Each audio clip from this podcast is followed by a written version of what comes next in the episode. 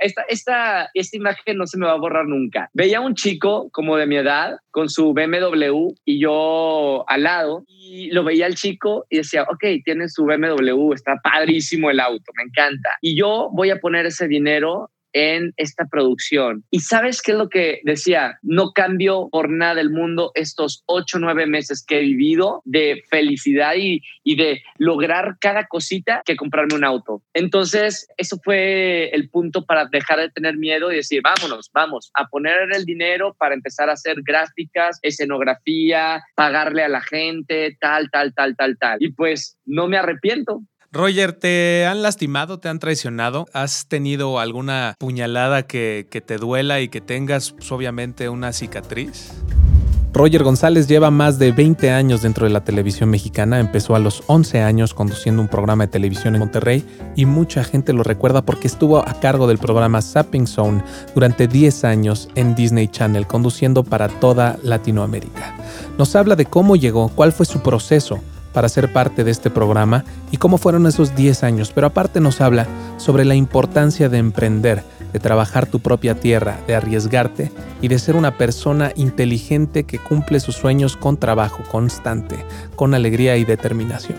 Esto es Roma nos hizo en un día, Roger González.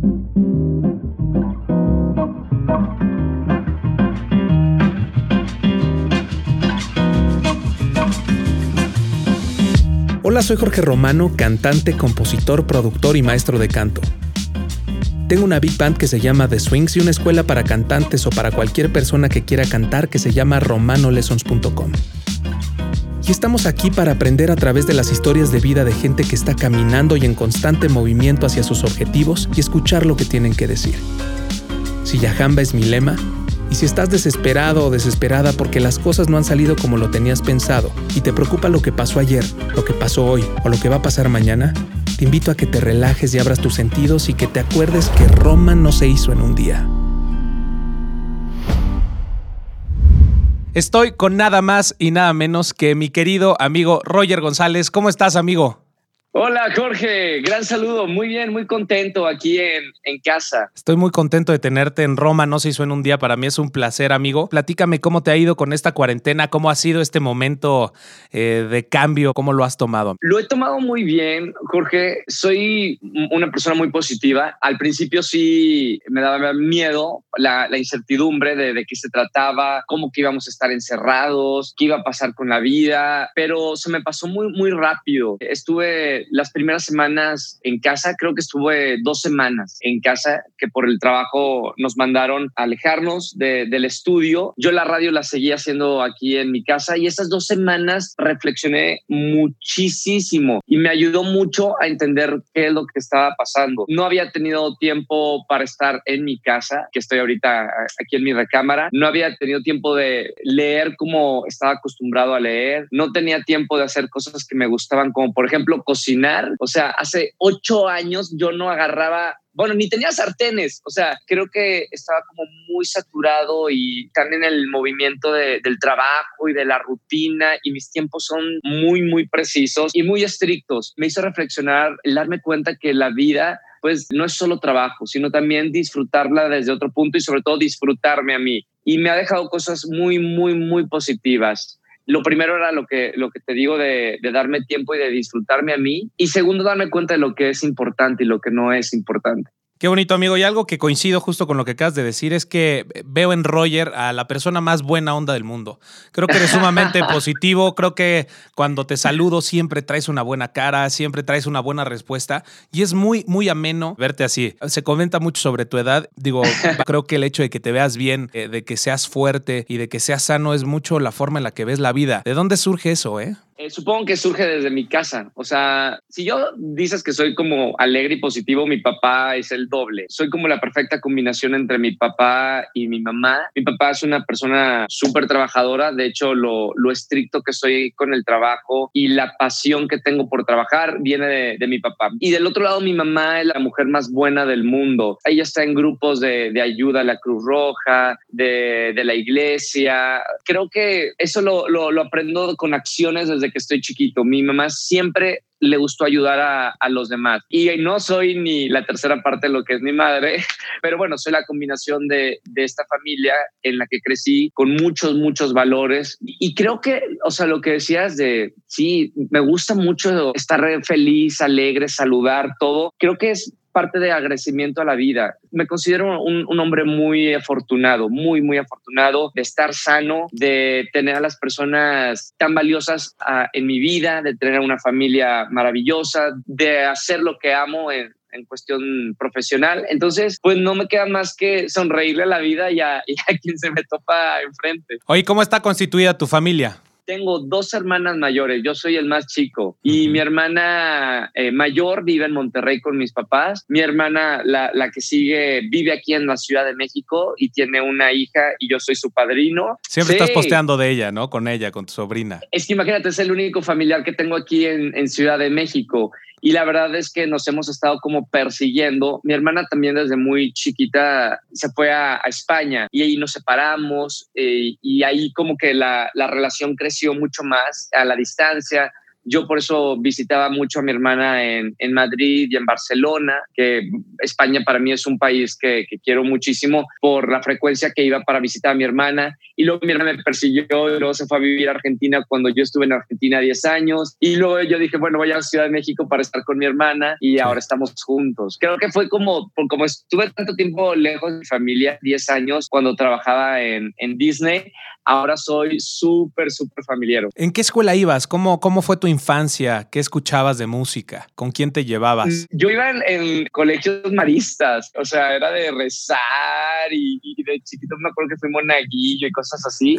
Esta luego en preparatoria estuve en La Salle. Lo que recuerdo de mi infancia es deporte y trabajo. Yo empecé a trabajar a los 11 años en un programa en Televisa Monterrey que se llamaba De Niños para Niños era un programa todos los sábados. Entonces, una vez que empecé a trabajar a los 11, ya no paré y no he parado de trabajar jamás en mi vida. Mucho trabajo de chico y también mucho deporte fui campeón nacional de, esgrima. Eh, me gustaba hacer tenis. O sea, el deporte y mi trabajo siempre estuvo muy presente en mi infancia. Es lo que más me, me acuerdo. Si desde los 11 estás en el medio del espectáculo y de las comunicaciones, ¿es un sueño 100% tuyo o es un sueño compartido?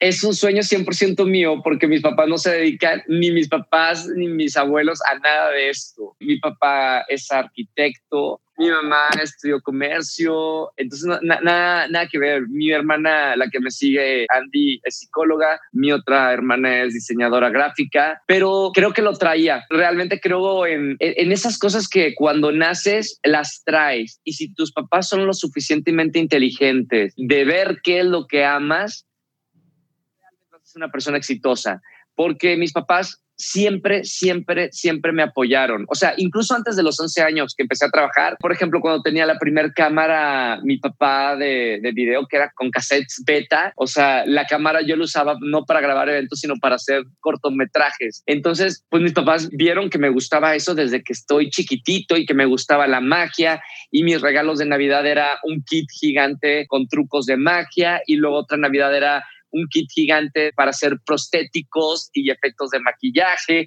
O sea, siempre estuve involucrado en, en, eso del entretenimiento mucho antes de que se me diera la primera oportunidad de trabajar en televisión, hasta que surgió la oportunidad casual de yo ir a una agencia de modelos, porque mis hermanas estaban eh, en esa agencia de modelos, me ve el director de la agencia, me dice que entre y él fue el que me ayudó en la carrera a ponerme en el programa de televisión y más adelante en un programa de música y hacer una banda musical. Bueno, fueron diferentes proyectos cuando estaba chiquito, gracias a esta agencia a la que entré. Y después es tu papá el que te recomienda ir a un casting, ¿no? Sí, bueno, eso sí creo que es un gran momento de mi vida, el casting para Disney Channel, porque yo ya trabajaba en Televisa Monterrey, estaba en la radio en XFM y publican en el periódico un casting para buscar a los dos nuevos conductores de Sapping Zone. Yo no había visto el, programa, pero cuando me empezó a decir la gente, mira, Disney Channel va a hacer un casting, empecé a ver el programa y me enamoré del formato. En ese entonces estaba Rodrigo Sieres, que estaba en Mercurio, estaba Jackie Castañeda, Marta Higareda, era un grupo como de cinco o seis conductores y se me hacía súper divertido. Entonces me dijo mi papá, me dijo el director de, de, la radio en la que estaba, me dicen mis amigos, eh, me llevaban los periódicos así en una, en toda una plana, Disney Channel está buscando los nuevos conductores y, y pues fui al casting en Monterrey y ahí empezó pues toda una, una gran aventura que me marcó de por vida. ¿Cómo fue el casting?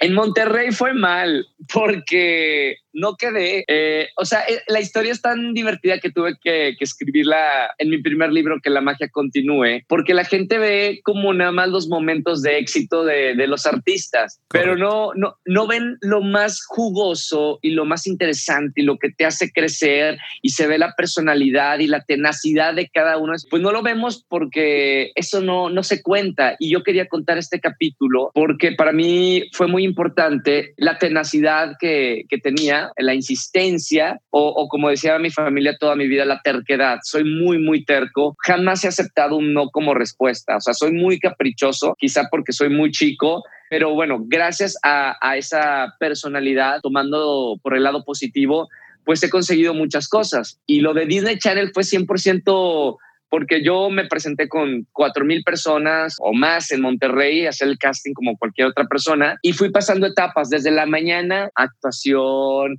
expresión, cámara, ¿sabes? Todo eso hasta ya la noche, de todos los miles, cinco quedábamos. Era como las diez y media, once de la noche y estaban los directivos de Disney y las cámaras porque todo lo estaban grabando y dicen, bueno, vamos a elegir a dos personas que van a ser los seleccionados de Monterrey. El casting era en Monterrey, Guadalajara y Ciudad de México. Entonces, eligen primero de Monterrey a Carla, dicen su nombre, y luego dicen a otra chica, Elizabeth. Se acabó Tú te quedaste de, no, a ver, yo Roger, no, este, falta un nombre, era Carla y un, un hombre. Yo estaba seguro, amigo, que estaba segurísimo que iban a decir a Carla y a mí, porque aparte sabía que como que en todas las dinámicas durante el día nos ponían juntos, nos echaban el ojo, o sea, sabes cuando estás haciendo un buen casting, tú lo sabes muy bien. A veces dices, bueno, pude haber dado más, pero yo estaba seguro que había dado un excelente casting ahí. Entonces, cuando dicen a Carla, yo escuchaba mi, mi nombre en la mente antes de que dijeran el segundo nombre. Y cuando dicen el nombre de la otra chica, se me destruyó el mundo. O sea, cámara lenta, tal cual como en las películas. Y pues me fui a mi casa súper triste, llorando. Todavía no estaba como el apogeo tan grande de los celulares y del WhatsApp y de, y de estar como en constante comunicación. Pero ¿cómo fue ese momento en el cual le comunicas a tus papás, llegas a la casa y les dices, perdí? Mira, eh, creo que a lo mejor en ese entonces estaban los Motorola o los StarTAC. Los StarTAC. pero pero no, le, no les hablé. Llegué a la casa y les dije que no había quedado y me fui a mi cuarto y, me encerré. Ya era muy noche, estaba muy cansado y, y estaba muy decepcionado pero me levanté a, la computadora, la prendí, entré a la página donde estaba la convocatoria Disney Latino, que era la página de, Disney, y donde estaba la convocatoria decía, ok, tal fecha Monterrey, al día siguiente en Guadalajara, y como dos días después en Ciudad de México. Entonces se me ocurrió hablar en la mañana al hotel donde iba a ser el casting en Guadalajara y pedí hablar con Germán Rosas, que era uno de los directivos de Disney, que me acordaba el nombre y que estaba siempre presente y todo eso. Y le dije, Germán, este programa es para mí, no sé por qué no me eligieron, pero creo que este programa es para mí. Tengo muchas ganas de entrar a Disney Channel. Ya he trabajado aquí en Monterrey pues toda mi vida tengo ganas de que mi, mi, vida cambie con esta oportunidad. Y le hablé ya en la noche, me dice, Roger, pues no están las reglas que no puedas hacer el casting en Ciudad de México. Si tú te quieres venir por tu cuenta y hacer el casting desde cero, pues vente. Y evidentemente fui a la Ciudad de México, eran seis mil personas, había muchos actores muy conocidos o, gente que yo veía en la pantalla. Estaba muy nervioso, pero tenía la ilusión de, de entrar a Disney Channel y de cambiar mi vida. Y necesitaba ese escalón más en mi carrera y, creo que era una gran oportunidad y no me equivoqué. Hice el casting, quedé dentro de los seleccionados de la Ciudad de México y ahora sí se hizo un casting de dos semanas que se llamó Casting Zone, donde estaba Luis Gerardo Méndez, bueno, varias personas que siguieron como su carrera, entre ellos también Carla Medina, y ya cuando seleccionaron a los dos nuevos conductores después de dos semanas, nos eligieron a Carla y a mí, y ahí entramos a Disney Channel. ¿Qué sentiste? Wow, no, pues imagínate, fueron dos semanas de casting, o sea, cámaras todo el tiempo, así como si estuviera, era un reality en realidad, estuve en un reality es lo que, show. Es lo que he estado pensando, que es como un reality show. Simplemente, bueno, cada quien se iba a su casa o al hotel y ahí no, no había cámaras, pero desde las 7 de la mañana hasta las 11, 12 de la madrugada, pues estaban cámaras con nosotros. Eso lo produjo Argos. Así que estaba atrás Epigmenio Ibarra, su esposa Verónica, que era la, directora de Sapping Zone cuando lo producía Argos. Y bueno, pues toda la maquinaria de Argos, que, era una, y sigue siendo una de las productoras más importantes de nuestro país. Entonces, ojos de 10, 15 personas todo el tiempo, eh, haciendo diferentes dinámicas, mucho más exhaustivo en la parte artística cantar, bailar, actuar, expresarse, conducir, todo para seleccionar a, los dos eh, conductores. Entonces ya cuando eligen a Carla y al final me eligen a mí, fue, fue como un, ¡ay! Por fin. Y en ese momento nos agarraron y nos metieron al foro de, de Sapping Zone y tenía en la llamada a, a, mi mamá. Era un 27 de agosto, el día que cumple años mi mamá. Entonces le digo, mamá, ya quedé en, en Zone y, imagínate el regalo para mi mamá de escuchar eso el día de su cumpleaños. Fue de, fue de película, o sea, sí, sí, sí fue increíble. Y a partir de ahí, pues ya entré a, Disney Channel a conducir Sapping Zone y nunca me imaginé pues todo lo que iba a pasar en, en 10 años. Este fue un cambio que tú estabas buscando, pero supongo que, que, era un cambio completamente inesperado. No tenías la certeza de absolutamente nada absolutamente nada y estabas, si bien viviendo un sueño, eh, estabas colgado de decisiones ajenas a ti. Tal cual, todo lo que acabas de decir. Sabía que entraba Disney Channel, que era el canal que todo mundo veía. Entraba la empresa más grande de, de, entretenimiento del mundo, lo sabía desde que entré. Estaba viviendo mi sueño, que lo perseguí, también lo sé, pero no sabía exactamente qué iba a pasar los cambios fueron, fueron muy abruptos, los disfruté mucho. Yo flojito y cooperando con todo lo que iba pasando. Fue una avalancha de cambios que yo, mira, así, uh, iba arriba de la ola gigante, feliz. Uno, me tuve que venir a vivir a Ciudad de México. Fue un cambio muy fuerte porque dejé de, vivir con mi familia. Hubo cambios eh, fuertes como al principio viví con el DJ del programa, que era un rockero, fumaba, mi cama era un sillón, mi closet era la maleta. Entonces, bueno, fue un cambio muy fuerte. Pues ahí navegando entre lo que iba pasando. Era un gran proyecto, era un programa, o sea, mira que he trabajado y tú sabes muy bien, eh, amigo, en muchos proyectos después de, de Sapping Zone. Sí. Muy importantes. Pero hacer Sapping Zone es lo más difícil que he hecho en mi vida. O sea, no se compara la concentración y la información y la energía que tenía que tener en Sapping Zone, porque era un programa completamente en vivo, porque era muy dinámico, porque teníamos cues muy precisos de guiones, porque había tantas cosas. Fue una gran, gran escuela para mí conducir Sapping Zone. Yo lo bromeaba con mis amigos que no se dedican al medio y decía, si yo puedo conducir Sapping Zone, puedo hacer todo en la vida. Y no hablo de profesionalmente, hablo de todo, todo. O sea, cualquier cosa que me pongan lo hago, porque fue una, un gran entrenamiento. O sea, nunca, nunca había estado en un programa que tenías que estar alerta 360, escuchar a tus compañeros, la velocidad, la cámara, ¿Qué pasaba en un programa, en un capítulo de Sapping Zone? O sea, ¿qué hora llegabas? ¿Cuánto tiempo había de espera? ¿Con cuánto tiempo planeaban cada, cada show? ¿Te mandaban el guion un día antes mientras descansabas? ¿Cómo era tu preparación? Creo que no había prompter, ¿no? No, no había ni apuntador. Ni apuntador. Eh, eh, yo divido el programa en dos etapas, en México y Argentina. La etapa de México, los programas estaban planeados tres meses antes. No, era una cosa como gringa. O sea, era un edificio completo solo de Sapping Zone en Argos, allá en los estudios de Tlanepantla. Mil cabinas de edición, un estudio gigantesco, 360, salas de junta,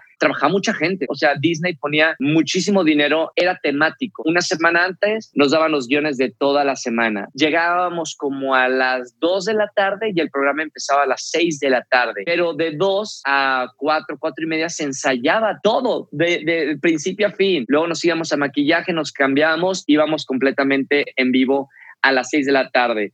Todo Latinoamérica. De, en, un, en, un, momento ya en la, en la etapa final de Disney Channel que yo estuve, ya se integró toda Latinoamérica menos Brasil. Pero al principio había un Sapping Zone para la región sur, para el cono sur, y otro para Brasil. Un año y medio después deciden que Sapping Zone ya no lo va a producir Argos y que lo va a producir non-stop en Argentina. Entonces, el dueño de la empresa viene a ver Sapping Zone México para llevarse a uno o dos conductores al nuevo Sapping Zone y Patricio Rabuffetti, el director y dueño de Nonstop, fue el que decide que yo me vaya a Argentina y ahí es otra etapa completamente distintísima en mi vida y en, la, en el proyecto, en el programa Sapping Show. ¿Por qué? Bueno, primero me fui a vivir a Buenos Aires, así de una semana a otra. Dicen, eres el único de los seis eh, o siete que éramos que te vas a Argentina. A la semana siguiente tienes que hacer maleta. Entonces fui a Monterrey, hice maleta, mes de mi familia y me fui a Buenos Aires. Jamás había ido a Argentina. Y en Argentina estuve una semana antes para ver cómo se hacía el programa El Argentino y una semana después empecé en vivo completamente desde Buenos Aires, la nueva etapa de, de Sapinson y la creo que todo mundo recuerda. Y allá estuve 10 años. La producción era como de, de México, era como de cinco personas de, que hacían solo México, más todo el equipo que hacían los tres Sapping Zone. Ahí en Argentina se hacía el argentino, el brasileño y el mexicano.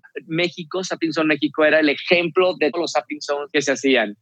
Terminábamos tiempo siempre eh, era el más divertido, el más creativo, nos usaban de ejemplo para los otros. De hecho, Carla y yo creábamos personajes y luego los repetían en brasileño y también los argentinos. Y fue una etapa, pues, increíble. O sea, estos 10 años que viví en Argentina, fui el hombre más feliz del mundo, personalmente y profesionalmente.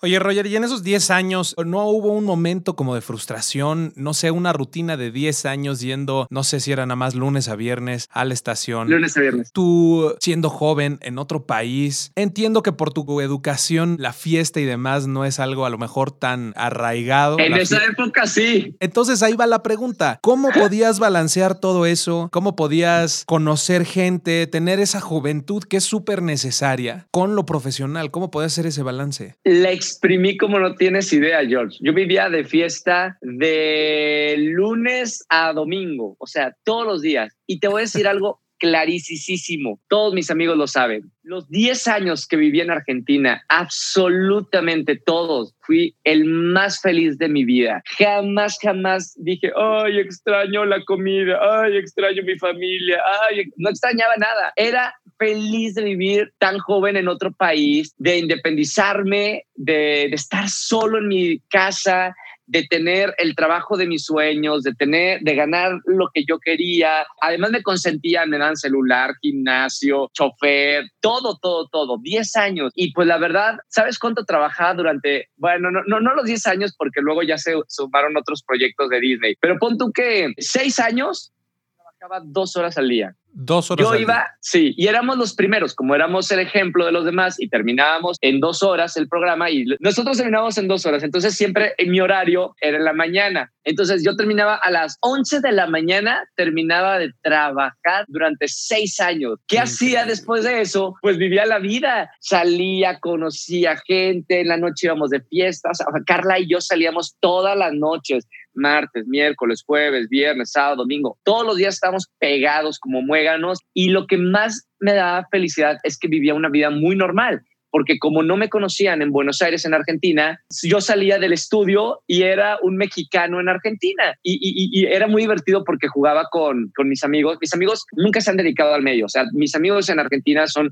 economistas, doctores. Nunca me ha gustado juntarme con gente del medio. Y entonces cuando salíamos y así conocía a alguien que, ah, ¿qué te dedicas? Siempre les inventaba cosas de que, ah, no, sí, soy cajero de, de Coto. Coto es como, como un 7-Eleven.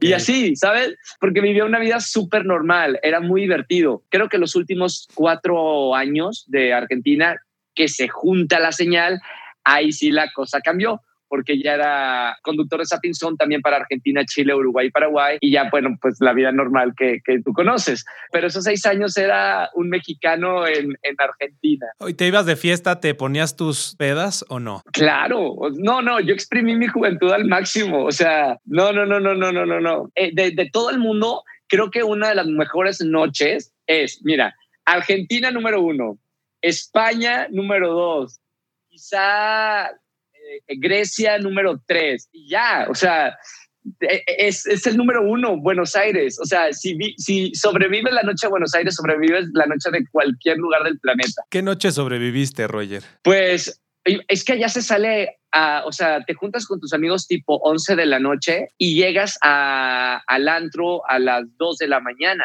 y sales a cuando sale el sol. Y o sea, te pues ibas en vivo, es lo que me estás diciendo. Bueno, te voy a decir algo. Carla me decía cuando llegó, cuando llegó a Argentina, obvio fui, fui por ella y, y, o sea, del aeropuerto, ni llegó a su casa, fue directo a la casa de un amigo al campo y estuvimos ahí jugando y todo porque Carla decía al principio, luego no, pero al principio decía, oye, pero mañana es lunes y tenemos que, que, despertarnos a las 7 de la mañana y grabar. Y dije, Carla, es mejor que vayas contenta a trabajar que vayas de mal humor porque no estás aquí. Entonces nos desvelamos, llegamos casi en vivo a muchísimos programas. Esto casi que no, no, creo que no lo he dicho nunca, George, pero llegábamos en vivo a Sapping Zone felices, porque realmente grabar era una felicidad eh, inmensa, más todo lo que habíamos vivido anteriormente. Entonces quedaban programas espectaculares y por eso la gente nos ubica tanto porque nos leíamos la mente no solamente éramos amigos en pantalla también éramos amigos hermanos fuera de pantalla las 24 horas o sea ella se quedaba a dormir conmigo o yo me quedaba a dormir con ella. Exprimimos la vida al máximo, éramos tan felices que llevábamos esa felicidad directamente a, cada uno de los programas que hicimos. ¿Cómo acabó todo, Roger? ¿Cómo acabó todo? Eh, bueno, yo entro a La Bella y la Bestia. Bella y Bestia me marcó mucho, fue mi primer musical. Yo hice casting como cualquier otra persona, fui pasando etapas, dos meses después o tres meses después de tantas audiciones, y me marcó en muchos sentidos. Uno, porque era mi sueño hacer teatro musical en un super teatro que se llama Teatro Opera City en la calle Corrientes, que es la calle como Broadway de, de los argentinos donde están todos los teatros. Y vi ese gran musical del joven Frankenstein con la orquesta en vivo en ese super teatro, una gran producción. Y yo dije, quiero hacer una obra de teatro y quiero hacerlo en este teatro. Casualmente, cuando audicionó para Bella y Bestia, era para hacerlo en ese teatro también. Y tuve que retirarme del programa Sapping como tres meses, que fueron los ensayos. Sabía que quería, ya después de casi 10 años, George, tenía muchas ganas de crecer con mi público. Durante estos 10 años pasaban generaciones por el programa, nos iba muy, muy, muy bien. Todo mundo, o sea, toda Latinoamérica veía el programa, absolutamente todos.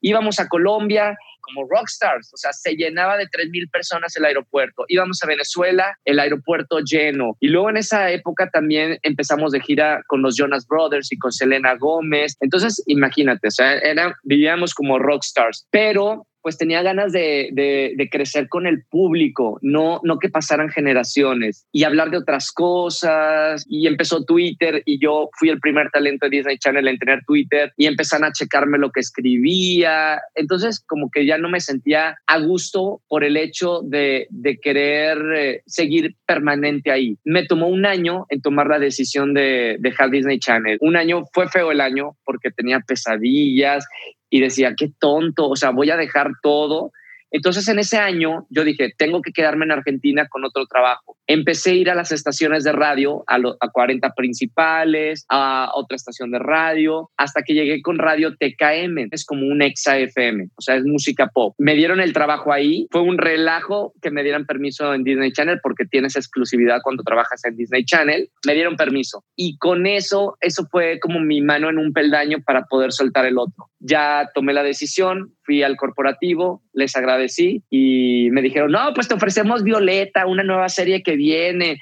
y que el disco y que no sé qué, o sea, te queremos, no te queremos dejar ir, pero yo tenía ganas de, de seguir creciendo y hacer otras cosas y en mi carrera. Y dejo Disney Channel, pero me quedo en Argentina durante como un año más haciendo radio TKM, televisión y con mi banda tocando. Tenía una banda que se llamaba Malcolm. Entonces todos los fines de semana teníamos tocadas en vivo y estuvo muy padre hasta que ya regresé a México. Y todo el mundo te iba a ver, ¿no? Porque realmente digo, eres muy famoso, pero también hay algo muy curioso que ha pasado, que se ha perdido esa visión de, de la persona que está en la pantalla como el ultra famoso, ¿no? Porque como todos tienen Instagram, como puedes ya ver la cotidianidad de la gente, te vuelves un ser humano, lo cual lo hace creo que más interesante y mucho mejor. Tienes una opción más, ¿no? Pero. Y más trabajando en Disney Channel, porque luego toda la gente me veía como botarga, como lo escribía en mi libro. Sí, o sea, no se enoja, eh, siempre está feliz. Eh, o sea, sí soy eso, pero también falta la otra 50, eh, el 50% de mi personalidad, que soy muy estricto, que me enojo, que, o sea, ¿sabes? O sea, lo que hace una persona son sus valores, pero también sus, sus miedos y, sus este, errores y yo quería, por eso con el libro, escribir y que la gente no, no me viera como el hombre perfecto de, Disney Channel. Entonces, para mí era también muy importante. Redes sociales obviamente ayudan a humanizar más a esa, a esa figura que tú sigues. Oye, Roger, no me gustaría saltarme tanto la cronología de tu vida, pero regresas a México, regresas a, a una comedia musical, entras al radio, ¿Cómo cambia tu vida en todos los sentidos desde la rutina de 10 años? Quiero esperar que hubo un momento de depresión. Yo, porque a mí me pasó algo parecido. Yo vivía en Boston, eh, muy feliz y muy convencido de regresar a México. Decido regresar y es el choque más grande que he tenido, no por México, sino por porque te estás adaptando y estás cambiando. Pero no me puedo imaginar el tipo de adaptación que tuviste que pasar tú. ¿Qué pasó en ese tiempo? Eh, eh, esa es la otra parte de la historia que era importante contar cuando yo decido regresar a México, fue, fue por dos proyectos que se juntaron. O sea, si no se hubieran juntado estos dos proyectos, feliz hubiera seguido viviendo en Argentina. Se junta un programa de televisión en Televisa, en Canal 5, y al mismo tiempo me dicen que sí quedo para hoy no me puedo levantar. Los tiempos estos son perfectos porque el programa empezaba en diciembre y en enero los ensayos de hoy no me puedo levantar. Entonces era eh, dos proyectos muy grandes, perfectos para yo regresar temporalmente a mi país con la idea de terminar el, teatro en un año. El programa yo sabía que duraba seis meses. Se llamaba Por la Banda. Era un programa para Canal 5 los miércoles en la noche. Pero la obra de teatro dije, pero llego a México. La depresión fue muy grande porque uno no conocía a nadie extrañaba a mis amigos. Dos, yo ya estaba acostumbrado a, Argentina a una cosa muy fuerte para mí, que es que las personas sean sinceras, que la gente sea directa, que la gente te diga me gusta, no me gusta, que la gente no le dé miedo decir no. Estaba muy acostumbrado ya durante 10 años a ese tipo de, a rodearme de, de esa gente. Y otro aspecto muy importante para mí fue el hecho que a mí me causó mucho conflicto que la gente en México es muy materialista. Allá en Argentina, por la situación económica, hay una gran clase media. Entonces, todo mundo, a quien conozcas, tiene lo mismo y tiene las mismas oportunidades y va a vacacionar a donde mismo. Los ricos son una, una partecita muy chiquitita el punto es de que la, clase media es muy grande. Entonces, pues la gente vive y vive feliz y, ¿sabes? Pero aquí en México llego a trabajar, a la tele, al teatro, y todo el mundo hablaba de cosas materiales y que el auto y con quién te juntas y que traes puesto y, y, me causó mucho, mucho, mucho conflicto y tristeza vivir en una sociedad muy materialista, ficticia, consumista, a todos los veía igual, todos tenían el mismo peinado, no había gente con personalidad, porque todo el mundo quiere ser igual, todo el mundo quiere quedar bien. Bueno, fue un conflicto muy grande para mí que... más en el medio. Más en el medio. O sea, imagínense la gente que nos escucha o ve cómo es la sociedad y sabe que es así. Ahora, imagínense cómo es dentro de la industria del entretenimiento. Entonces fue muy, muy triste porque no me sentía eh, como con química de hacer amigos. Yo acostumbrado a salir todos los días con mis amigos, a levantarme a las 3 de la mañana, George, y decirle, Ezequiel, un vecino, vámonos a, por un helado, 3 de la mañana, porque las heladerías allá, ya sabes que la vida nocturna, te lo acabo de decir, es así como gigante. Vamos a por un helado, vamos. Y en pijamas a la heladería y eh, así platicar de la vida, ¿sabes?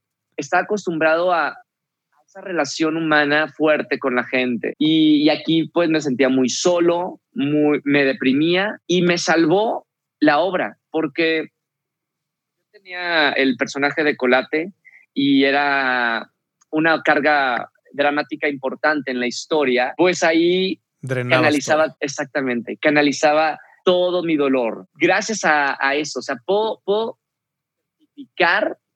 que el arte sana. Puedo jurarles que, estar acercado al arte eh, puede salvar la vida. Porque si no hubiera tenido esa oportunidad de canalizar ese dolor que sentía, el extrañar mi casa, el extrañar a mis amigos, el sentirme que yo estaba, no encajaba en, en, mi país. Imagínate, me sentía bien feo que no encajaba en mi país. Si no lo drenaba por ahí, no sé qué hubiera pasado. Y pues con la sorpresa de que la obra, la primera temporada, hoy no, no me puedo levantar, no duró un año, duró dos años y medio. Así que ya después de, un tiempo le fui agarrando, no cariño, fui entendiendo cómo era, cómo se jugaba aquí en México, en mi país, y, pues que tenía, tenía que, aprovechar otras oportunidades, como la de regresar a mi país y que se me abrieran las puertas de la industria para, para trabajar aquí en muchas cosas, cerca de mi familia y hacer nuevas amistades. Y ahorita pues ya estoy feliz. Y entre comillas, empezaste de cero otra vez, ¿no? Digo, tenías el programa de televisión, pero para llegar a, donde estás ahora fue picar piedra otra vez. ¿Cómo es, tener, ¿Cómo es tener la cara de Roger, el nombre de Roger y tener que ir a tocar una puerta y, decir, hola, eh, no, no tengo trabajo o estoy buscando un trabajo, estoy buscando una oportunidad? ¿Cómo, ¿Cómo te agarras los pantalones para dar ese paso? La verdad es un paso que me gusta mucho, George. Me encanta vender. Soy muy bueno vendiendo. Estuve en la empresa más importante del mundo de marketing. Sé cómo se venden las cosas. Bueno, sé cómo se venden en la industria, pero eso lo aplicas en tu vida personal y aprendes a, a tener colmillo en cuanto a venta de ideas y de cosas o de venderte a ti mismo o de hacer tu nombre. Fueron 10 años de escuela de, Disney. Entonces, es, y es un proceso que me gusta muchísimo. No le tengo miedo, de hecho, lo disfruto mucho, ir a vender un proyecto, ir a venderme, ir a pedir trabajo. Eh, llego muy seguro porque lo disfruto mucho. Cometí el error de a todo lo que me decían yo decir que sí. Entonces, me invitaron a XFM aquí. Desde el primer, yo llegué a Ciudad de México y a la semana me hablan de XFM.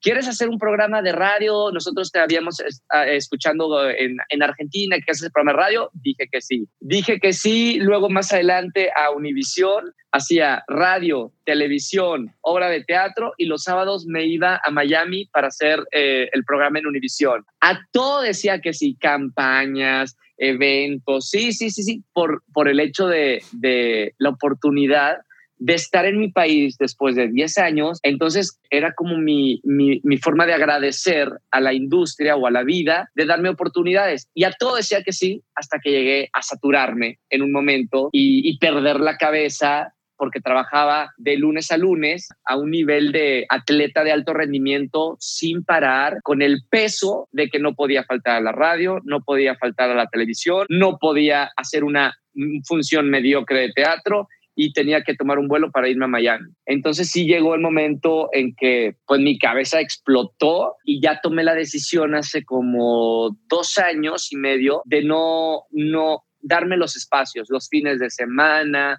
o decir no a ciertos proyectos. Por ejemplo, ahorita no estoy haciendo teatro por el hecho de, de, no querer los fines de semana eh, ocuparme también. Pero creo que son etapas. Ya, ya hoy aprendí a, a equilibrar cuánto es trabajo y cuánto es disfrutar la vida. Estoy de acuerdo. Justo nos conocemos hace dos años y medio, tres, y, parte de lo que más me interesa que compartas aquí es que eres un curioso, eres un emprendedor, tienes tus canales de YouTube, tienes tu podcast, tienes eh, tu libro, vas a sacar otro libro, tienes un concepto del entretenimiento muy interesante y estás trabajando en, la, en el proyecto y en la marca de Roger González a todo lo que da. ¿Cómo has constituido a tu equipo y cómo puedes hacer realidad algo tan complicado? Digo, eres Roger González, pero es muy complicado pues llevar a cabo todo lo que haces, ¿no? Fue muy complicado porque yo nunca había producido nada, sea, yo siempre he trabajado en empresas y me dicen, lee esto, haz esto, ponte esto, di esto, tienes tres minutos para hacer esto, eh, haces esta venta. A mí me ha dicho, haz todo toda la vida. Hasta que estando en México me cansé de tener el tiempo que quieren otras personas, que yo considero que no es lo correcto, de que otras personas toman decisiones que yo no creo correctas con los años que he aprendido, eh, de trabajar en la empresa número uno del mundo y no solo haciendo un programa, hicimos eh, giras de conciertos, hice película, hice serie, o sea, tuve la oportunidad de observar cómo se trabaja en diferentes negocios de la industria del entretenimiento y además con las mejores personas. Entonces yo observaba y veía, esto se hace así, esto se vende así, ¿sí me explico? Entonces cuando yo llego a México me frustré mucho al ver que pues se toman otras decisiones. Y entonces gracias a esta frustración, frustración fea, porque ya estaba harto y decía, ya me quiero salir de o de la tele o del teatro, de la radio, de lo que sea, dije, voy a hacer mi propio mi propia producción. Es el primer proyecto que yo produje, Roger González Show. Quería un show nocturno porque me, me, encantan los late night. Quiero que sea divertido, quiero que sea esta escenografía. Fui juntando a mi equipo, planeamos casi un año eh, George Roger González Show antes de que saliera por primera vez en YouTube. Hicimos la gráfica, la escenografía, era mucho, mucho, mucho dinero. Y me iba a asociar al principio con un gringo, pero luego también iba a tomar decisiones artísticas y pues no tenía caso. Si yo quería independizarme creativamente, pues tomé la decisión de yo producir solo el programa, eh, construir la escenografía, negociar con la Universidad de la Comunicación, que es donde hago el programa, eh, formar el equipo, buscar talento, audicionar. Y bueno, creamos Roger González Show y al principio era uno cada semana y a los eh, casi al año pues ya teníamos 3 millones de, visitas cada mes en nuestros episodios y luego al, segundo año ya las marcas se integraron, entonces ya pude recuperar mi inversión y pues me ha traído muchas satisfacciones porque, bueno, la más grande de todas, eh, Jorge, es que yo era una persona muy cerrada, aunque no, no lo creas. En cuanto a, ok, con mis amigos soy, soy yo, pero con la gente que no conozco era súper cerrado. No tenía ganas de hablar con nadie, era muy hermético. Cuando descubrí la otra moneda, me doy cuenta que no explotas la felicidad, no te sientes realmente feliz cuando no estás conectado con muchas personas de manera sana. Cosa que leí más tarde en un artículo de una universidad que reveló el secreto de la felicidad. Y el secreto de la felicidad es tener la mayor cantidad de conexiones sanas con personas. Cuando eres una persona hermética y cerrada y miedosa, y que no comparte, realmente te estás perdiendo de la oportunidad plena de la felicidad y de vivir la vida. Yo era de esa forma y según yo era feliz, que tenía a mis amigos, no le hablaba a nadie y mi familia, mi trabajo, cero ganas de, hacer contacto con la gente. Cuando yo empiezo a producir este programa, y, y esto creo que fue una lección de la vida, cómo se va hilando todo, tuve que salir con mi maletín y mi computadora, buscar marcas, hacer casting, buscar gente por redes sociales, hacer un equipo, liderar un equipo, que el equipo trabaje. Y eso me dio otra, otra vida completamente distinta. Me cambió la personalidad y te puedo asegurar que soy uno antes de producir Roger González Show y después de Roger González Show. Es, lo más bonito que me ha pasado, porque ahora entiendo la, la, importancia de conectarse con otras personas. Te salió bien el show. Salió bien el show. Oye, ¿y nunca, nunca tuviste la ansiedad de decir, se está cayendo el evento, se está hundiendo el barco, tengo ahí mi lana puesta y como que no está jalando? ¿En qué momento tuviste miedo? Mira, no tuve pesadillas, Jorge, pesadillas durante muchos meses, porque yo ya venía trabajando, ¿te acuerdas que te dije? Llevaba trabajando como ocho, nueve meses con todo el equipo, pero ya tenía que poner el dinero para la escenografía. La escenografía costó muchísimo. O sea, era, era un auto o la escenografía. Y yo, ¿qué hago? Esta, esta, esta imagen no se me va a borrar nunca. Veía un chico como de mi edad con su BMW y yo al lado y lo veía el chico y decía, ok, tiene su BMW, está padrísimo el auto, me encanta. Y yo voy a poner ese dinero en esta producción. Y sabes qué es lo que decía, no cambio por nada del mundo estos ocho, nueve meses que he vivido de felicidad y, y de lograr cada cosita que comprarme un auto. Entonces, eso fue el punto para dejar de tener miedo y decir, vámonos, vamos a poner el dinero para empezar a hacer gráficas, escenografía, pagarle a la gente, tal, tal, tal, tal, tal. Y pues no me arrepiento. Qué belleza. Roger, ¿te han lastimado, te han traicionado? ¿Has tenido alguna puñalada que, te duela y que tengas, pues, obviamente, una cicatriz? Afortunadamente sí, es parte de la vida. Creo el, el que más recuerdo eh, muy poca gente lo sabe. De hecho, lo saben solamente mi, círculo más cercano. Bueno, uno de los que trabajaban conmigo en Roger González Show eh, era un estudiante, porque gran parte de mi producción son estudiantes de la universidad. Entonces, eh, uno de los productores era una bala, una bala, entonces se fue haciendo mi mano derecha. Tanto así que después le empecé a, a pagar fuera de Roger González Show para que trabajara conmigo. Y era como mi personal manager. Checaba todo, eh, tenía datos de todo, conocía a mi familia. O sea, fueron como dos años y medio de trabajar diario juntos. Me lo llevaba de viaje, lo, lo llevaba a, Europa, a que conociera, etcétera.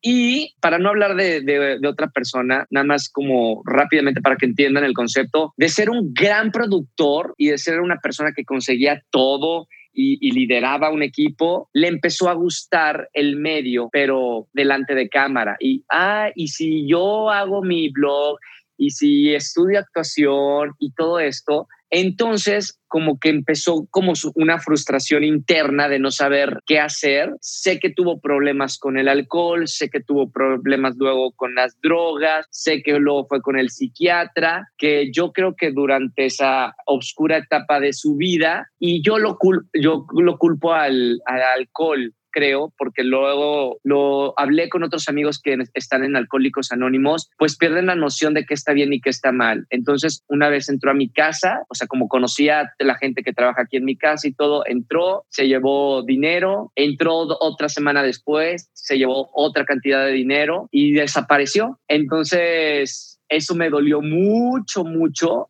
muchísimo, porque si yo había puesto mi confianza en la persona que que más confío en el mundo, como mi familia. Eh, entonces, ¿quién me rodeaba? ¿Quién, ¿Quién me iba a traicionar por otra cosa o por otra cantidad? Y Laura G me dijo algo muy padre que a mí me soltó muchísimo, que fue, si esa cantidad de dinero, a mí la cantidad de dinero no me importa nada, era el punto de, de perder a esta persona con la que había trabajado dos años y medio. Pero Laura me dijo, si esa cantidad de dinero fue la que hizo que se alejara una persona mala de tu vida, qué bueno que tuviste esa cantidad de dinero ahí, la, ahí para que se la robara y esa persona desapareciera. Claro. Y yo dije, tiene razón, porque si, si no hubiera sido esta situación, hubiera sido más adelante otra situación más grave. Claro. Entonces tuve la oportunidad de deshacerme de, de, esa persona. Bueno, que la vida me quitó a esa persona, sea por cual sea la, la circunstancia. Entonces, sí, fue una, fue una de las cosas que más me ha dolido. Y murió la persona, por decirlo así, o sea. Sí, claro, desaparecida del país, no sé, no tengo, o sea, eh, dejó de seguir a, a, toda la gente que obviamente me, me, me seguía, eh, o sea, de conocidos, de gente de trabajo, y pum, desapareció. ¿Y qué sentiste? ¿Podías dormir, Roger? No, no, no, no, no. O sea, seguramente han pasado también ustedes por lo mismo de perder a una persona. Eh, era como mi, mi, hermano. O sea, yo no tengo hermanos, tengo hermanas, pero era mi camarada, el que conocía todo, todo, todo, todo de mí. Nos íbamos de viaje todos los fines de semana porque yo en esa etapa de, de Roger González Show empecé la negociación con Aeroméxico y, y, y tenía que todos los fines de semana, todos los viernes, salir de la radio, viajar y regresaba a México. Entonces, durante todos esos viajes, viajamos juntos, aventuras juntos. Era como tu hermano y me costó tiempo entender la, el, oh, ahora quién me va a traicionar, ahora en quién confío y en quién no. ¿Quién, quién está conmigo por porque le doy dinero? O sea, por ejemplo, mi manager está conmigo porque me quiere o porque le doy de comer o a todas estas personas que, que, están conmigo, están conmigo por mí o por otra cosa. Entonces sí me costó como unos mesecitos entender y, olvidarme de, de, esa etapa y decir, bueno, pues ni modo, es parte de la vida. Por eso te digo, qué bueno que me pasó, porque me va a volver a pasar y a todos nos va a pasar y, y hay que tener, y puedes tener buen ojo, yo tengo muy buen ojo para ver con quién me junto, pero no sabes qué procesos tienen las personas a veces, porque las personas cambian. Las claro. personas no son siempre las mismas cada año y, y pues ni modo, tienes que, que, evaluar. Yo veía ya el proceso oscuro que estaba viviendo y la depresión eh, y, y, y, aparte sentí que lo podía ayudar y le ayudaba de cierta manera, pero su, eh, su oscuridad era como mucho más grande que, que yo el tratar de, de ayudar. De sacarlo. Qué fuerte, Roger. Oye, como, como sabes, soy maestro de canto. Tengo a mis, a mis alumnos, tanto online como presencial, y lo que les enseño es también a respirar. Y las cuerdas vocales operan gracias al aire. Por lo tanto, el aire es la materia prima de la voz. ¿Cuál es tu materia prima? Uf, la materia prima. Para mí es la, la vida ya, ya con, con eso. Yo siempre me levanto súper de buenas. Siempre, siempre. Y con el pie derecho literal, literalmente creo que eh, ahí está, o sea, no necesitas más. El punto es cuando, cuando tú requieres trabajo, una novia, un novio, una familia. Son cosas para ser feliz, o sea, condicionarte para ser feliz. Necesito un auto, necesito eh, la casa de mis sueños, necesito, ¿sabes? Eh, te condicionas para ser feliz. Cuando tú estás claro de que, a ver, si tú abres los ojos, ya, esa es tu oportunidad para ser si tú eres un chingón, la vas a hacer donde sea. Entonces, que la vida nada más te dé, o, Dios, depende de que creas, que te dé la vida. Ya, con eso, gracias, ya tengo todo. No, no me des nada más. Yo, lo, yo, yo soy tan chingón que yo voy a hacer todo lo demás si quiero la casa, el novio, la, el amigo, eh, todo lo puedes hacer tú, pero no le pidas más a la vida que simplemente abrir los ojos. Sea agradecido, muy, muy, muy, muy agradecido con el simple hecho de abrir los ojos. Ya todo lo demás, tú hazte cargo de lo que quieres. A Dios ya no le pidas nada, ya con la vida es más que suficiente.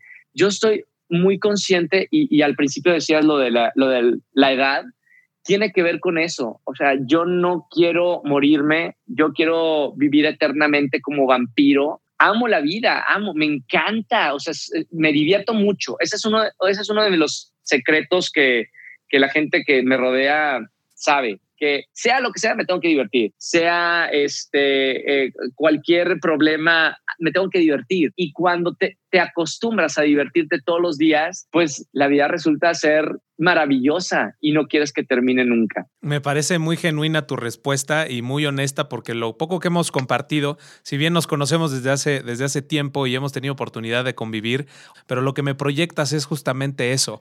Eh, amigo, lo acabas de mencionar, el amor, todo ese tipo de cosas. Roger, o sea, ¿tienes con quién compartir? Eh, ¿Es algo de tu proyecto de vida? Eh, ¿Te gustaría vivir eventualmente tu vejez acompañado de alguien? Para mí, Brenda es eh, un soporte muy importante en mi vida porque no nada más comparte la cotidianidad, sino los sueños y tener con quien tener esa fuga y ese feedback de alguien de confianza es algo muy, muy importante en mi vida tú lo compartes con alguien, eh, es algo que has vivido, es algo que te gustaría vivir. ¿Cómo es esa parte tuya? Lo he vivido, sí lo he vivido y me encanta porque compartes tu felicidad con, con alguien más. Es padrísimo eso. Y me gustaría en un futuro, sí, eh, casarme y quizá tener dos hijos para seguir como compartiendo mi felicidad, ahora sí ya con mi familia, pero no es algo que ahorita lo, lo piense, disasocio como lo, lo de las edades. No creo que a los tantos años tenga que casarme, ni a los tantos años tener hijos, ni a los tantos años eh, jubilarme. O sea, de hecho voy en contra del tiempo de la, de la, gente normal o de las personas normales y trato de, de, yo creo que por rebelde, sacar, o sea, todo lo que diga la gente de que a los 25 tienes que tener tanta cosa y a los 28 te tienes que casar, yo en mi mente y en mi, en mi personalidad está, no, no lo quiero hacer a esa edad, no quiero ser una persona común, no voy a ir a mis tiempos. Entonces, no, no tengo ninguna prisa todavía por, por encontrar familia, pero sí es algo que me gustaría, definitivamente. Qué bonito, Roger. Creo que vives en el presente y eso es lo que te hace tan feliz. En, un muy, muy presente. Perdón, muy, muy presente. Así es como lo veo. Pues, es un punto muy importante. Hay un libro eh, que habla de, vivir el presente, que es uno de mis libros favoritos, que por ahí lo tengo guardado de Tolkien. El poder de, de la hora se llama es, es una guía que hay que sabérselo de memoria. Y si lo pones en práctica, qué gran diferencia hace en tu vida. Oye, amigo, tengo una, una, duda, porque siempre que hablamos estás todo muy calendarizado eh, y, aparte me estoy extendiendo un poco, pero ¿cómo, es tu, ¿cómo es tu time management? O sea, ¿Usas alguna aplicación? Eso realmente me interesa hasta a nivel personal porque admiro mucho, estábamos hablando por teléfono cuando nos pusimos de acuerdo para, para esta plática y me dijiste como, sí, estoy haciendo tres veces al día ejercicio, no sé qué, tal, tal, tal, eh, tal día a tal hora porque no sé qué. Entonces tienes perfectamente organizada tu semana. ¿Cómo lo haces? Creo que es eh, ya un hábito, eh, hermano. Y creo que la, el, mi profesión, conducción y radio, me permite tener una conciencia del tiempo. O sea, cuando tú sabes, tienes dos minutos para, para el aire y ya después de tantos años sabes cuántos son dos minutos sin ver dos minutos o tienes 30 segundos para decir esto. Como que los tiempos ya los, ya los tengo dentro de, de mí por, gracias a, ajá, gracias a mi profesión. Así las horas, los días, la semana, eh, el, año. O sea, sí soy muy metódico con, con los tiempos. Hay algo que sí la, la, gente tiene que saber y es no perder ni, ni 30 segundos de su tiempo. Cuando le das un valor tan importante al, al tiempo y a la vida, no te das como la oportunidad de perder ni 30 segundos. Así que mis tiempos de descanso, mis horas de sueño, ocho, o sea, inamovibles, el tiempo del gimnasio, comer bien, trabajar, estar con una persona al 100% en una cena, valorar realmente el tiempo. Creo que ese es el secreto. Y, esa, ese, esa forma de vida también te lleva a, no, a nunca aburrirte. O sea, desde hace yo muchísimos años no conozco la palabra aburrirse. O sea, no hay, no hay ningún momento en que esté así como picándome la nariz y diciendo, ¿qué hago? No hay forma. Siempre hay algo que hacer. Qué bonito, qué bonito, Roger. Por, por, por último y casi para cerrar, eh, he visto que la música es casi, casi tu motor. Si bien cantas y demás, todo, todo el tiempo y todo tu trabajo está ornamentado con música. ¿Quién es tu artista preferido? Eh, personalmente, mi artista favorito es Sam Smith. Amo a Sam Smith, amo su voz, amo lo que transmite, me encanta. Ah, amo ir a los festivales de música, o sea, todos los festivales de música que, existan, yo voy. Eh, tenía un proyecto con una amiga que se llama Kilómetros por la Música cuando, cuando llegué a México y en la que nos fuimos a Japón, a España, a Las Vegas, eh, a Chile, Alemania, yo dije Alemania, eh, a los festivales de música. Amo, amo, amo estar desde las 2 de la tarde en medio de 300 mil personas, a medio adelante, escuchando bandas tan diferentes, porque en los festivales de música tienes oportunidad de ver a, este, a Beyoncé y luego a, a, Rolling Stones, y, ¿sabes? Me encantan los festivales de música y es lo que más extraño ahora en esta pandemia.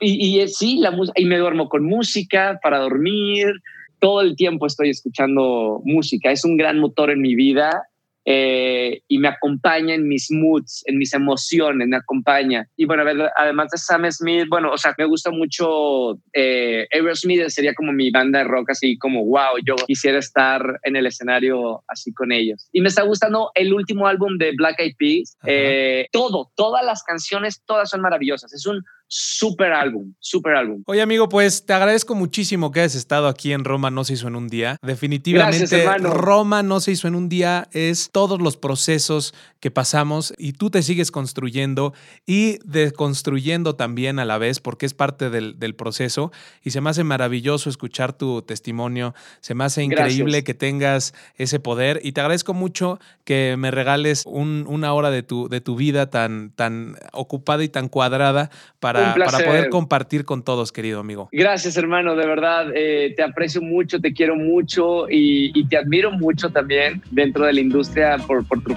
profesión. Un placer platicar contigo, fue, fue muy rico recordar muchas cosas, porque a veces por lo mismo de la velocidad no me tengo a ver varias cosas y, y, sí me marca el haber recordado muchas cosas de, de, antes. Está, está muy padre, así que también te lo agradezco mucho. Gracias a ti. Hagamos algo de música, ¿no? Por favor. Me encantaría. hay que hacerlo, hay que hacerlo. Aunque sea una canción, aunque sea una canción, me gustaría que hiciéramos algo para tener esa parte de diversión que a mí me encanta y me divierte muchísimo. Yo puesto. Y estaría muy padre tener tu energía también, amigo. Yo puesto, George. Bueno, con mucho gusto. Pues esto es Roma, no se hizo en un día. Sillajamba, amigos. Adiós.